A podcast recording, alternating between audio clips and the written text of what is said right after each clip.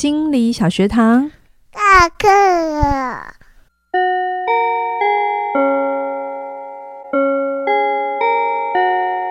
每周五我们一起探索心理学的小知识。大家好，我是嘉玲。大家好，我是班长轩尼。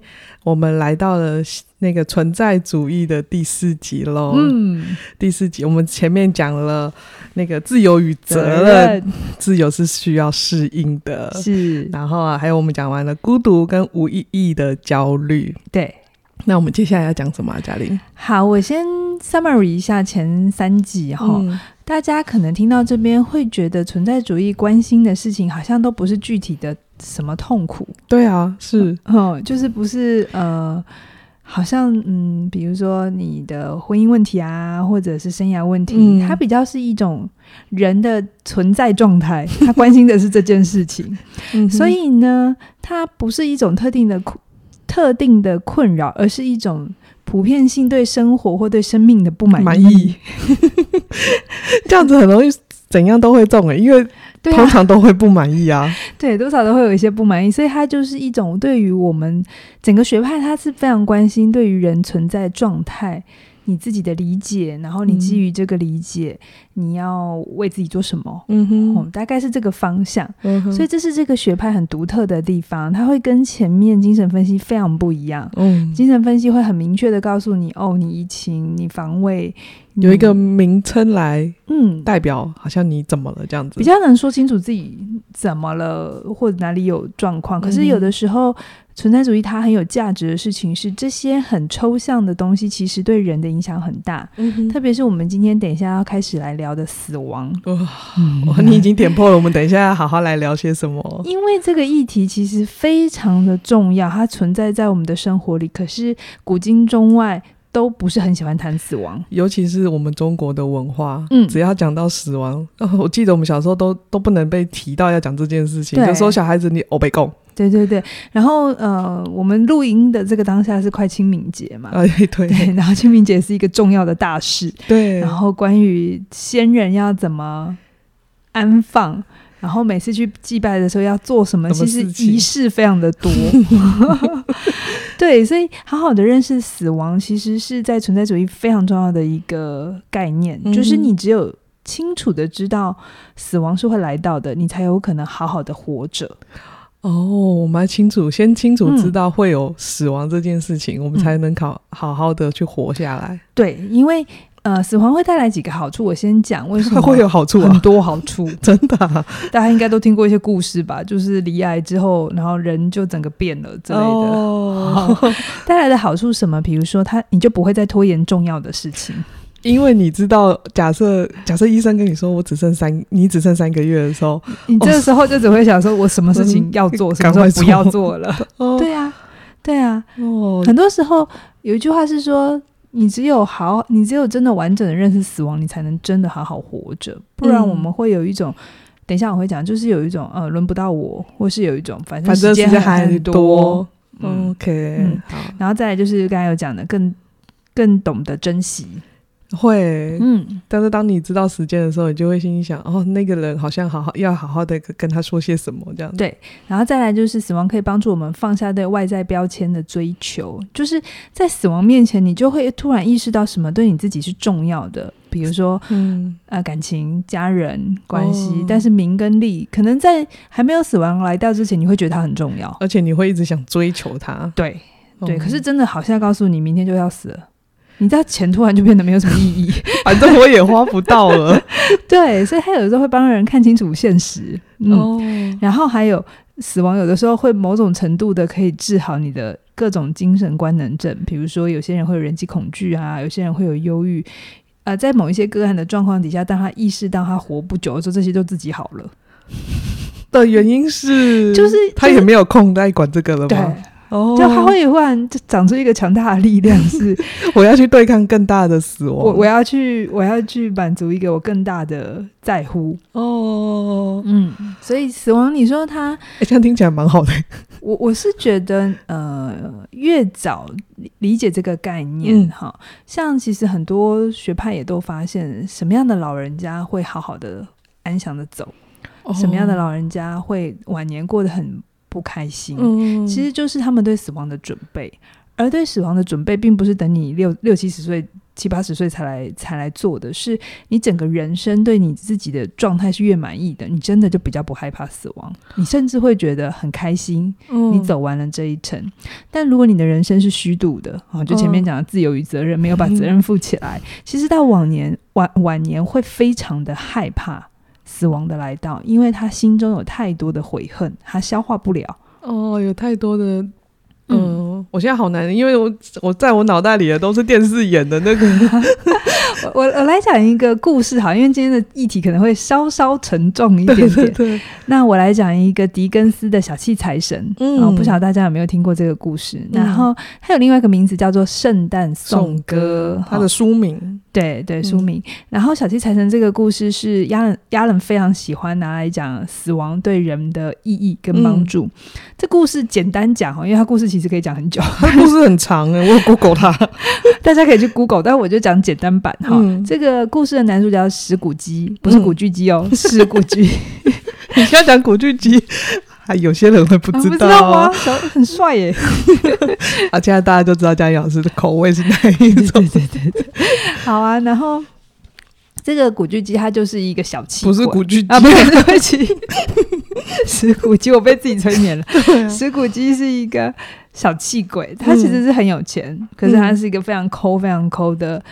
呃，老板好，嗯、然后反正谁来跟他呃要要救济啊？他就说，我我家又不是开救济院的哈，你去找政府，嗯、或者是圣诞节那一天还要他的助手啊、呃，还要继续加班然后工作，哦、就是一个很讨人厌的人，他就是抠门的人，嗯嗯。然后他对圣诞节的理解就是，这就是商人商商人设计出来骗大家花钱的，嗯哼。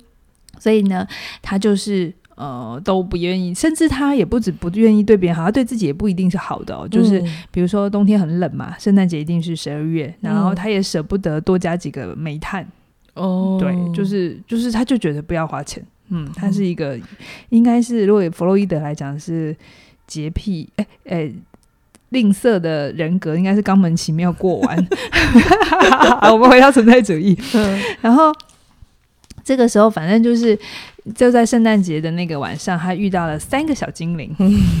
哪三个小精灵？就是呃，关于过去、过去、现在跟未来。对，嗯、然后他就看到鬼啦，他就吓死了，这样子就是快点跪，然后觉得他觉得是贵哦，小精灵不是很好吗？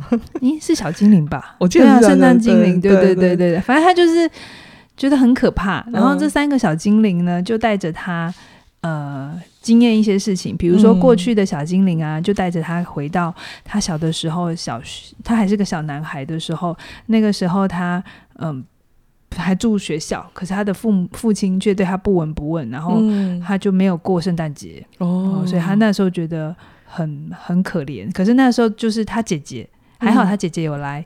照顾他，嗯，然后他终于回想起，哦，在他那么痛苦的时候，是姐姐来帮他，哦，他才才想起来，诶，那姐姐现在去哪里？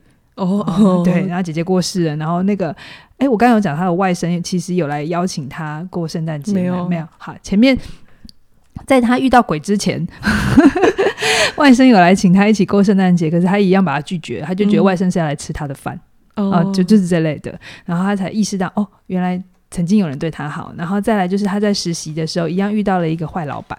嗯嗯，哎，遇到一个好老板，老板对他们很好，就是哎愿意给他们多一点吃。可是他们他却跟他的同伴说，有什么好感激他？也不就花几个钱而已，你们干嘛那么谢谢他？就是他去看见了自己过去的样子。我突然觉得他过去了怎么了？就我觉得，如这时候突然跳出去分析他，好怪。我们先讲故事好了。嗯 好对，然后还包含了他在呃那个壮年的时候，哦，嗯、那个时候他其实有一段感情，他有一个很喜欢的恋人叫贝拉，嗯、可是因为他太追求心中的财富，嗯、然后他想要变得很有钱，所以他就一直不停的工作。可是贝拉就就就是劝他不要这样，然后、嗯、然后花很多心思想要让他更开心一点，可是都没有用，到最后贝拉就离开了，离开他了，嗯，好，然后就去。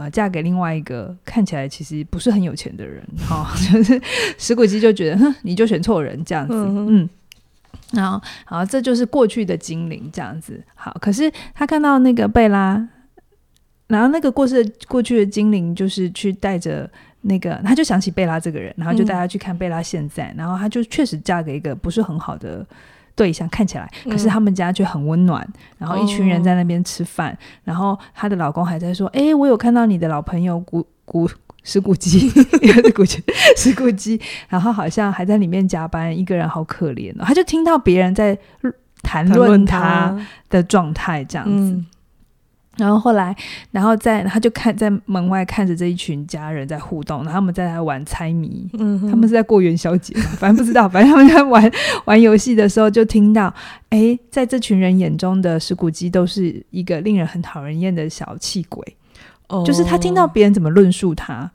然后最后一个小精灵带他去未来，就是他的丧礼，嗯、然后他在丧礼的时候没有一个人来，也、嗯、没有人帮他掉下一滴眼泪，那、嗯、忽然他就觉得。天哪，这不是我要的人生哦！就是他看到了自己终点的样子，决定回头好好改变他的现在。现在，嗯，因为他没办法改变他的过去。对对对对对，哦、然后他就醒来，就是那个圣诞夜醒来之后，就决定他要成为一个不一样的人。这个隐喻很深哦。对啊，那这样子怎么会跟存在主义就是那个亚人说会是一个很？呃很重，觉得很好听，很重要的一个故事，就是在死亡面前，我们才会意识到自己想要活成什么样子。OK，我们看着别人对我们的反应，对我们这一生的评价，我们就会会更懂什么是我们要的。嗯、很多时候，我们在我们自己的状态里都觉得自己是对的、啊，就像那个石谷鸡就觉得我要赚更多的钱。嗯，嗯，他很少站到第三个人的角度。去偷听或者去偷，就有机会看一下别人怎么看我，或是别人对我这一生的评价是什么？嗯，对，所以对啊，有时候我也会幻想一下我的那个，如果哪天丧礼了，谁会来？然后会跟我说什么？什么？嗯，OK，好。所以我觉得这样听起来就是有一个终点的时间点，对我们来讲是一个很蛮重要的事情，就是面对死亡是一个蛮重要的一个。准一个基底，嗯、一个我怎么讲呢？就是你知道别，你知道别人怎么看待自己的死亡，你会比较知道怎么改变你自己对生命的态度啦。在石谷鸡的故事里，Okay. 小七财神的故事里，OK，对。但是因为死亡的焦虑实在是真的很大，一定大的。不要随便乱，不用讲别人。前两天我差点出个小小的车祸，哎、欸，有吗？你怎么没没跟你讲。反正就是我在我骑摩托车要过马路的时候，嗯、我已经是绿灯了，嗯、然后我就我就往前骑嘛。可是我没有注意到我左手边有一台货车，嗯、它应该是闯黄灯还是闯红灯？嗯、对，但我已经出去了，嗯、对，所以我看到他的时候，他就在我左手边。嗯、然后如果他没有刹住，我应该就是在他的呃喷喷就分配，对对对对对对。然后最后我们俩都刹住，就他也刹住。嗯，我那一刻有一种。我有吓到，我确实吓到，嗯、然后我就我当然因为两个都没有碰撞到，所以我们就只能就离开嘛。对，但是我就在想，如果那一刻真的被撞到弹飞了，会怎样？哦哦，原来在这种时刻的时候就会开始、呃、哦，原来死亡靠近这么靠近了。对，然后呃意我我也意识到，哎。其实我后来有点心神不宁，虽然我没事，嗯，虽然我事情就是那种感觉是那种心脏会莫名的乱跳嘛，就是你会有一种意念还留在那，嗯、所以有些那个台湾人会去那个收惊，把你的魂收回来。对对对，那你你就会明白说，其实你不会无止境的可以使用时间。哦。嗯，亚兰也曾经在他的书里头讲过一个，他也是因为出出车祸，那他有一点小擦伤，嗯。然后他本来也觉得没事了，可是后来他开始工作之后，发现，哎、嗯，他好像对皮对身边的人的耐心变少了。哦，那这个时候他才意识到，原来他以为那个过去了，他对死亡的害怕担心过去，可是其实没有处理，没去看待他的时候，他还是会不知道在哪里影响着你。OK，嗯，好，这让我想到，就是住院应该也会很常感觉到死亡。对啊，对啊，你就想说在生病的时候，你事实上会有很多的无助，或者是就是就是也在旁边看着别人可能已经快濒临死亡的时候，他怎么去面对面对他？嗯、所以你回头就会去想一想，那我自己要怎么，我到底要怎么样？对，如果我只剩下，如果我是他的话，我不想怎么做？对，OK，好，所以。呃，面对死亡的焦虑，人很容易出现两种防卫机转，一种是独特性，一个叫机转吗？还是机制？啊，机制都可以，都都通吗？都通哦。机制、机转都差不多的意思哈、啊，就是会有独特性跟终极拯救者。终极拯救者上次讲一点点，我今天把它讲的再完整一点。独、嗯、特性是啥？独特性就是我们在面对死亡，因为很焦虑，所以我们会有一个防卫机转。防卫机转啊，那个精神分析有讲嘛、嗯，就是有用一种方法来让自己不那么焦虑。合理化自己的状态，好。那所谓的独特性，就是在面对死亡的时候，我们绝大部分的人都觉得自己是特别的，一定的啊。这种事情不会发生在自己身上，就是看别人出车祸，其实是一个很容易的事情嘛。每天都有那么多人因为交通意外，嗯。可是在我那一天之前，我常常不觉得它会发生在我身上，就是我们都会有一种应该不会那么倒霉轮到我吧。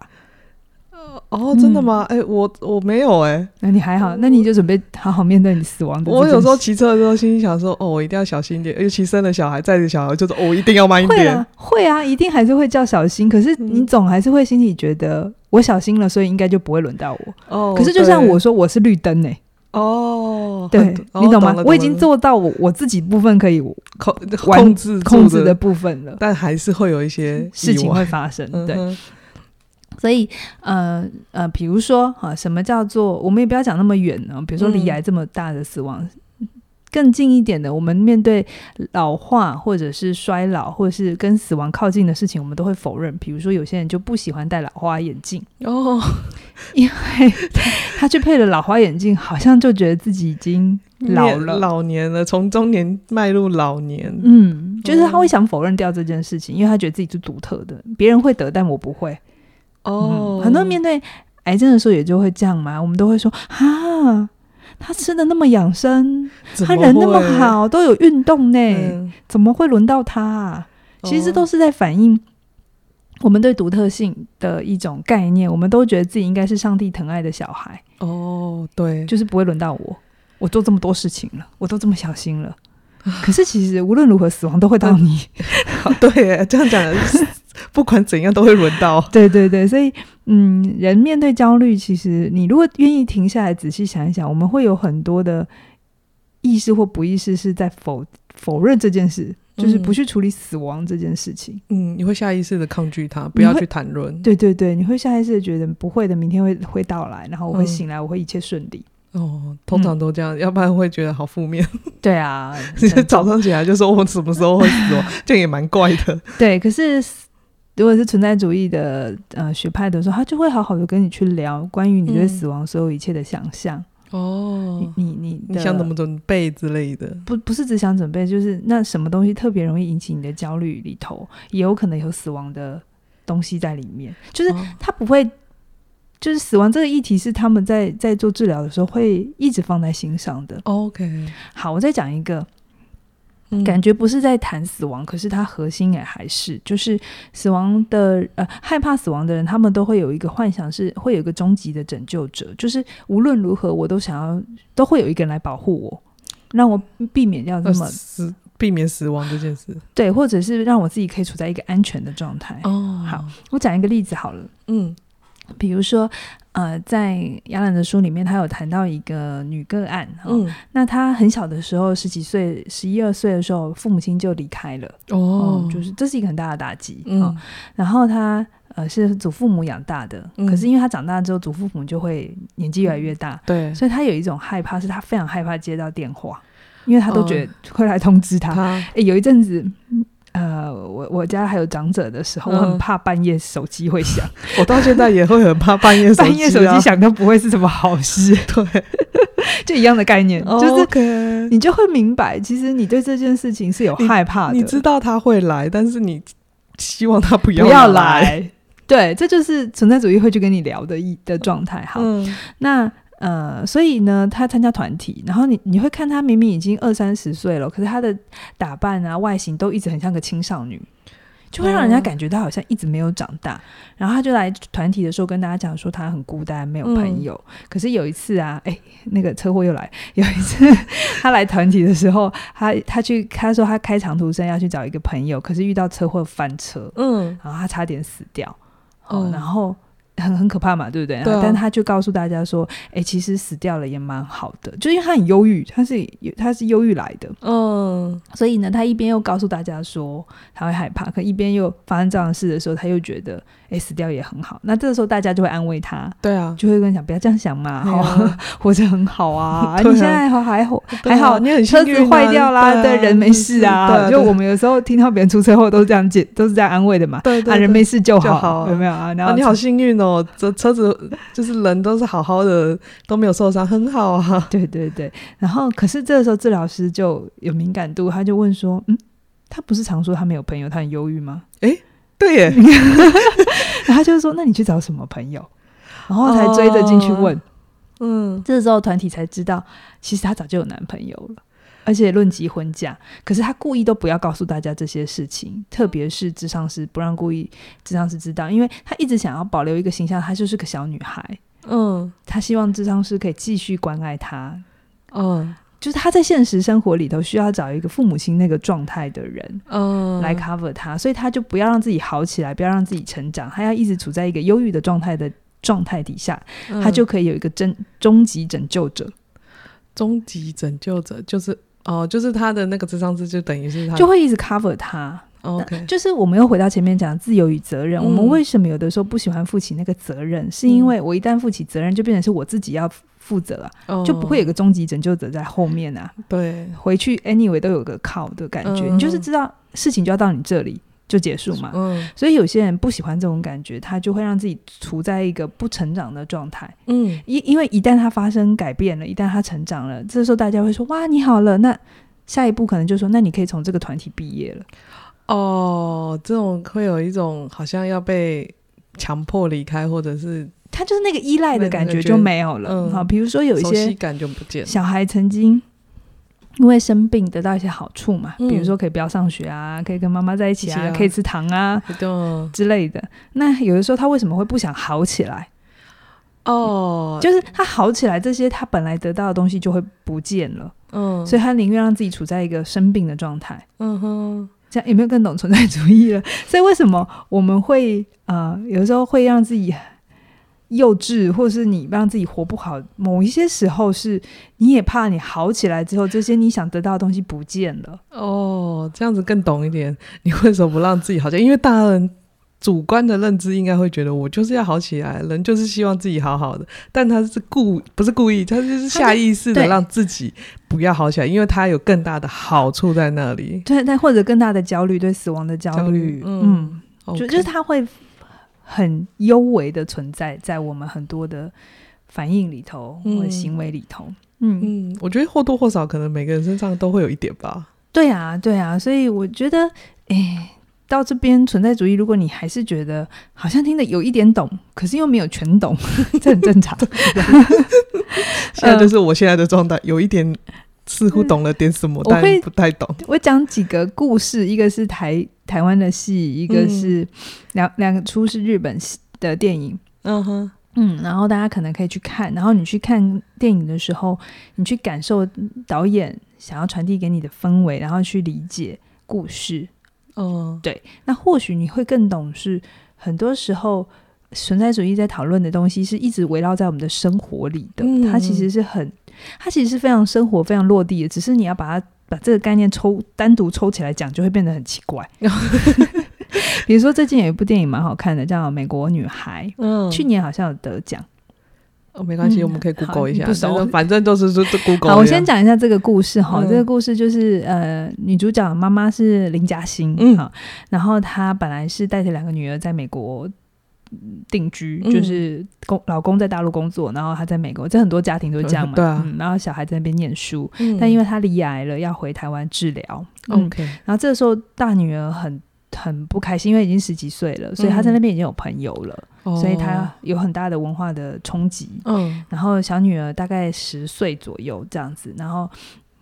他们都知道妈妈生病了，离癌了。可是两个女儿处理妈妈生病的反应不太一样，嗯、大女儿就变得非常的叛逆，哦、然后对母亲的各种失望，其实是她非常害怕妈妈会死掉。可是因为要承认妈妈真的会死掉这件事情太痛苦了，嗯、所以这个小女生就是她透过叛逆想要表达，就是你可不可以不要脆弱？你可不可以坚强起来，继续当我的父母？哦，因为我的叛逆，你就会来关注我，然后我就会知道你的存在，还在还存在着这样子。一个部分，另外一个部分是他无法处理父母亲会死亡的这个焦虑，嗯，所以他就会变成在他的行为反应上面，嗯、那个愤怒啊，那些啊。你可以把它投射成哦，是因为回到台湾不适应。可是我在看这部戏的时候，哦、我觉得是因为他对他要他妈可能会离开的这件事情。我们通常普遍都会说啊，你就是不不适应台湾环境，因为你你比较想要回美国，所以你才会这么叛逆。对、嗯，但是那个更核心，他事实上是害怕妈妈死亡。对对对对对，处理不了那个母女之间的纠缠，怕怕 怕失去的那种感觉，所以他才做出叛逆这个行为。好，我再讲一个更简单的。嗯、呃，在看戏的时候，你比较好懂关于死亡的焦虑。是他的先生，嗯、呃呃，林嘉欣的先生庄凯勋，呃，先生，呃，演他演技也很好，嗯，他算是一个好爸爸，嗯，很好的爸爸，就是他愿意。呃，就是一个人在大陆常常出差，然后回来台湾，就是在一个老房子公寓里头，嗯、然后也没人照顾，反正就养家，然后把钱都汇到美国去，算是一个很好的，就负责任的。负责。那现在太太生病回来了，嗯、然后有的时候，呃，林嘉欣会在那个治疗的过程很痛苦、嗯、很沮丧，然后也会觉得自己可能活不下去，就会想要跟先生交代一下，那如果我走了，什么东西放在哪里？大女儿怎么样？你要怎么样？小女儿要怎么样？这个时候你就会看到庄凯。很有趣的反应就是你不要讲这个，你会好的。哦、去否认这件事情，对，这是我们很多时候在面对死亡议题会常用的方法嘛，就是一定用的方法，就只会用哎、欸。可是其实这对于比如说林嘉欣在那个时候，他会觉得更脆弱、更孤单，因为他的焦虑是没有办法被接住的。哦，然后当然先生也很焦虑啦。嗯，呃，他因为害怕死亡，他也不熟悉这个东西，所以他们这时候很适合找一个存在主义的治疗师。去处理呃，关于死去可能会来到，那我们彼此有什么遗憾哦？要去或，或者是如果先生就是庄凯勋有好好的先接住老婆的那个焦虑，害怕害怕，可能他也会让老婆更有勇气去面对治疗。对，OK，对。可是我们太多时候。都是否认呢？就老人家如果说啊，我被戏啊，安诺哈，对啊，我们就说，我们都说嘛，我没讲没啦，你这今嘛就就给空掉。我们 不会去问他说，那你如果真的是这样啊，有什么事情你也想做？其实有的时候，为什么有些电影会说什么啊，快要死的，我忘了电影的名字，但是快要死的两个老人，然后最后一年去做了一大堆他们想做的事，有没有？对对对对对，最后就决定活下来了。嗯，因为。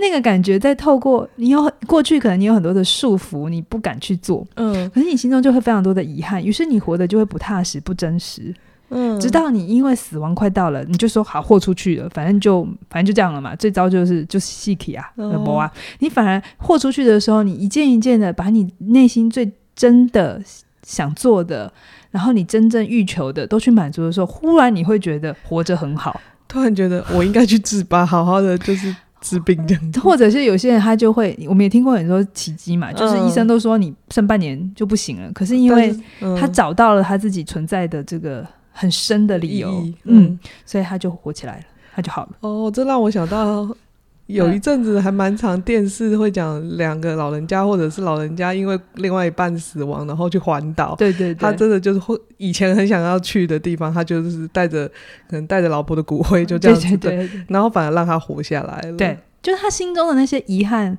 都去满足了，嗯、他那一些过不去的情绪也透过因为面对死亡这件事情，好好的放下。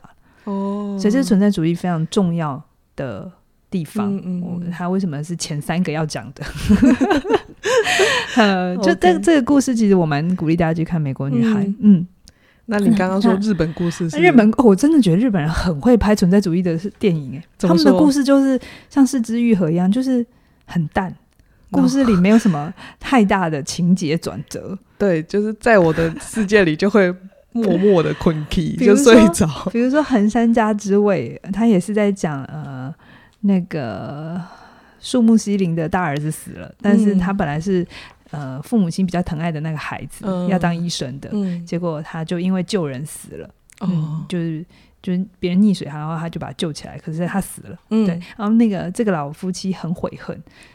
就有有恨意，嗯、然后他的儿子二儿子就没有爸爸，没有哥哥那么优秀。然后他回来带着妻小回来的那种家庭气氛，我就觉得四之愈合真的把他描述的非常好，但但是需要一点耐心，因为你就在一直看对话，然后很平淡这样子，但是会有很很深的情感在里面，关于各种对逝去人的怀念，跟比如说对老二来讲，他其实对大哥会有恨，嗯。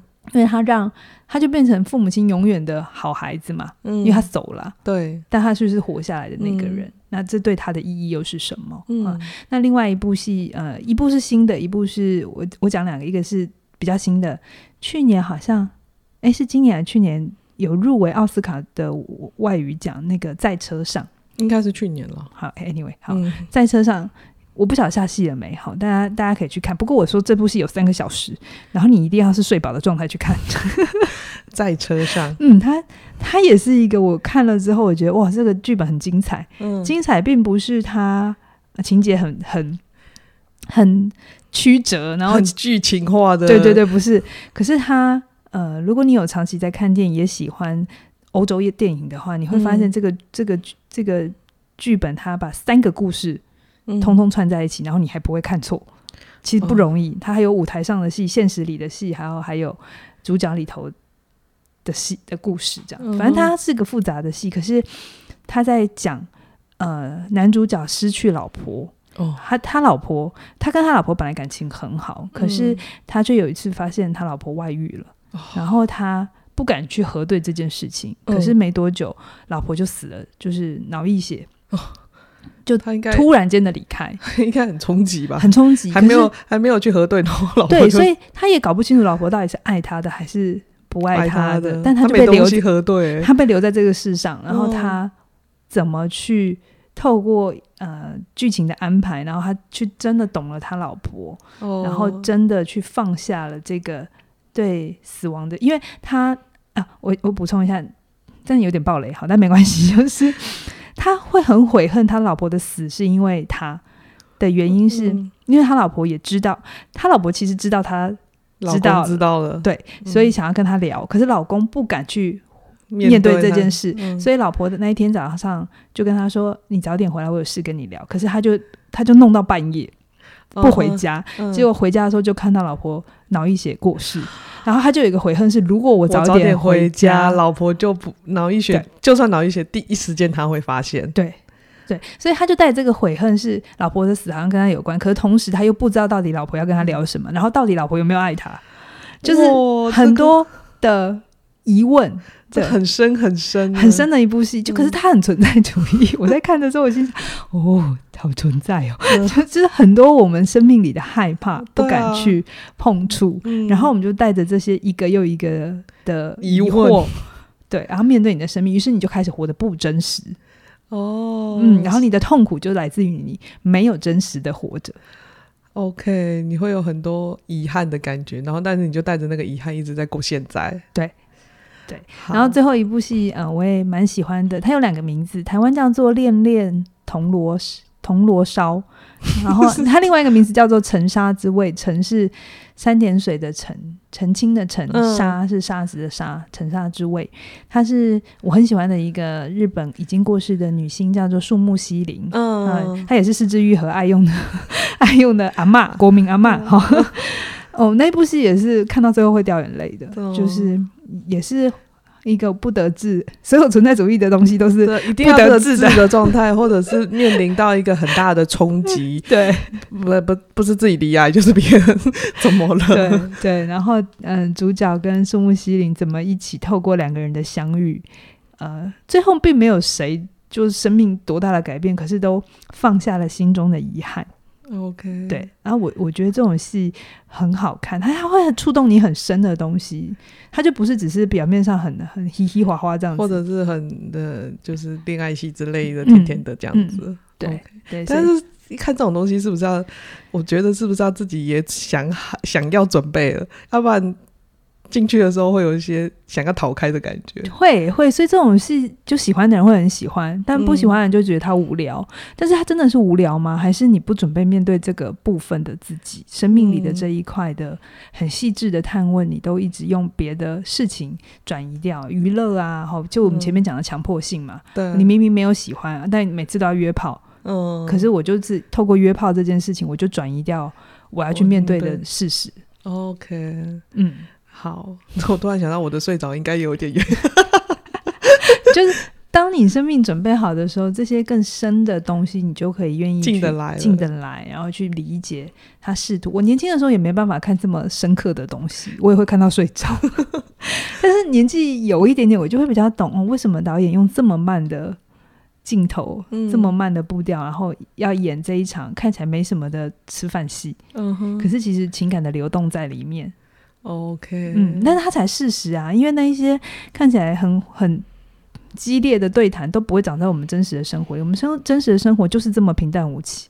对啊，对，我们就每天都过，嗯、我觉得每天都过得差不多的。好、哦，我们已经聊了嗯三十几分钟，我最后最后来再来讲关于面对死亡的焦虑，我们还会有一个很常见的状态，那这也是亚伦特别提出来，嗯，很少有呃治疗学派去意识到这件事情，就是。他们发现，很多人在面对死亡的时候，其实是会用性来转移的。某种程度，我们对性的追求，其实是要掩盖我们对死亡的焦虑。这怎么联想啊？哎，其实我觉得这蛮好懂的。哎，其实比如说，我们再讲回日本，为什么？我说日本拍存在主义拍的很好，嗯，日本是一个性很发达的国家，对啊，对，可是同时他们也是一个活得最没有希望感、很压抑的国家，对，嗯，那你就会发现，其实他们的性并不是真的是在情感上有愉悦，嗯，他们只是透过身体的疏解，或者是透过那个性高潮，好像觉得自己有存在的感觉，哦，或跟另一个人身体紧密的结合，觉得自己是有温度的，可是他并不是真的。是在享受那个性，OK，嗯，懂，这样懂吗？所以，呃，亚伦他也有说，他有一个个案啊、呃，就是他太太离癌，他他的个案是男的，他太太离癌，可是他他有一个这个先生有一个很大的罪恶感，就是他太太离癌明明就是一件很很很很很很痛苦的过程，嗯、可是他却忍不住的性欲，想跟不同女人上床，跟想在老婆的旁边打手枪。他就觉得他无法理解自己怎么会做这种事，这样。对，嗯、可是呃，在亚人来讲，这都是透因为害怕死亡，那透过性来感受到自己的存在，就在、哦、我们在性上面会有一种说不出来的，嗯、你有感觉自己是活着的感觉。OK，所以有一些人会性成瘾，并不是他真的是呃在性上面的愉悦，而是他感受不到自己存在的价值，价值他有很深的失落。嗯，然后他透过性不断的做这件事情，来让自己有点像是吃毒品一样。哦，哦什么上瘾啊、抽烟啊，这个逻辑都是一样的。所以法国有两部电影，一个叫《性爱成瘾的女人》，《性爱成瘾的男人》，嗯，大概也都在讲这些议题，就是这些看起来很 很呃离经叛道，然后看起来很很很无法理解的事情，其实那个背后是很深很深的对生命的失望、忧郁。焦虑，焦虑，然后他必须去面对到这个，他的性成瘾才会好好的被处理掉。OK，嗯，聊到这里，我觉得我们不管你现在是什么年纪，嗯，就是如果有有愿意的话，可以好好的去面对一下自己看待死亡的想法是什么，嗯、先去看见这件事情。嗯，我就我觉得在台湾比较多，真的就是会去。压抑掉，或者是就避而不谈，是，是，就是有时候人家到最后，或许我们也可以跟身边人，我我我常我记得我们曾经说过，嗯、我跟你说过，如果你到最后一刻你不要救我，哦，对对对，对。我也一天到晚在讲说，如果已经我这个人就爱讲话跟爱动脑，哪一天我不行的时候，拜托不要救我，对，就是 或许也可是这对活下来的人就是很大的压力压力，所以这就是在世的时候就要去聊。嗯，对，很深刻的让对方知道你做这件事不要有罪恶感。罪恶感，我为什么做这件事情？嗯、因为假设要回到你身上，假设你不能动脑，你不能，你不能再怎样，嗯、你就会觉得你的人生没意义。那躺在那里也没，不如就让你好好的走。走，对对对对。那在世在我们旁边的人就会，好，这是你的心愿，这是你的心愿，我我满足你，就不会有后面太大更多的死亡的焦虑。对啊，OK 对。所以存在主义其实是。很重要、很深刻的学派，嗯嗯，那我们下次就来讲。那既然它这么的抽象，那到底要怎么治疗？啊、治疗时到底要做什么？就抽象到 好像什么？哎、欸，我目前感觉到都是很负面的，负、嗯、面的事情发生之后。嗯，你要说是负面吗？我觉得就是就是比较大，所所，所有的光、阳光跟阴影是同时存在的。嗯、那你想要自己的生命活得阳光，你就你就得要有那个勇气去去看待阴影，去跟这个阴影共存。哇，这是一个今天最好的一个注解。嗯，如果你想要面对阳光。那你就好好的去面对你的阴影。嗯，好啊。那我们今天来工商服务一下嘉玲老师的新课。你听到的这个时候，应该已经在倒数了。对，在最早鸟优惠，好好在一起这一门课。嗯。